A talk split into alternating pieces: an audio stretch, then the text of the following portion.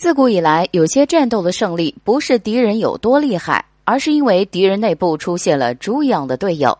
这两个人凭借着自己的一己之力，硬是把历史改写了。第一，秦舞阳。秦舞阳是战国时燕国的勇士，十二岁的时候就当街杀人，其他的人都不敢直视他。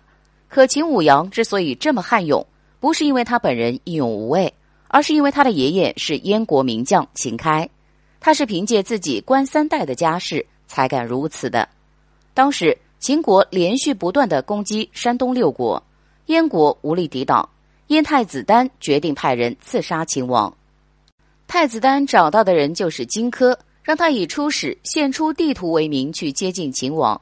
燕太子丹又听说了秦舞阳的勇名，就以秦舞阳为荆轲的副手。荆轲到了咸阳后，在咸阳宫朝见秦王。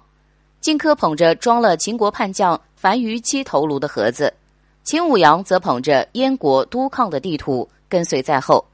在这个时候，秦舞阳暴露了自己的外强中干、色厉内荏，一见到秦国朝堂威严，竟然害怕的发起抖来。秦国的大臣看到都警惕起来，使者的脸色怎么变了？荆轲发现秦舞阳脸色又白又青后，只能陪笑道。小国的人没见过大王威严，请大王原谅。但秦王还是怀疑起来，就没让秦舞阳上前，而是让荆轲一个人拿地图上殿。最终，荆轲刺秦王失败，秦舞阳不但没有帮上荆轲任何忙，还败露了计划。如果荆轲刺秦成功，历史上也就没有秦始皇了。第二，马谡，马谡是三国时蜀汉的中生代将领。追随诸葛亮南征孟获时，担任参军，深得诸葛亮器重。后来诸葛亮出祁山北伐魏国，诸葛亮就将先锋重任交给马谡，可以说对他寄予厚望。当时陇右三郡响应叛魏降蜀，诸葛亮亲率大军去接收三郡，命马谡守住街亭，以争取时间。而曹魏明帝得知蜀军北伐后，御驾亲征，亲镇长安。并派遣名将张合前去抵挡马谡，结果马谡独自领军就失去了参谋时的睿智，变得刚愎自用。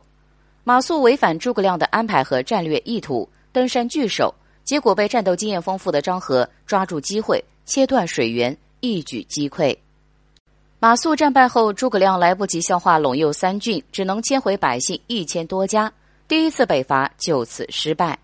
如果听从诸葛亮的计谋，那么兴复汉室、还于旧都的目标可能很快就实现了。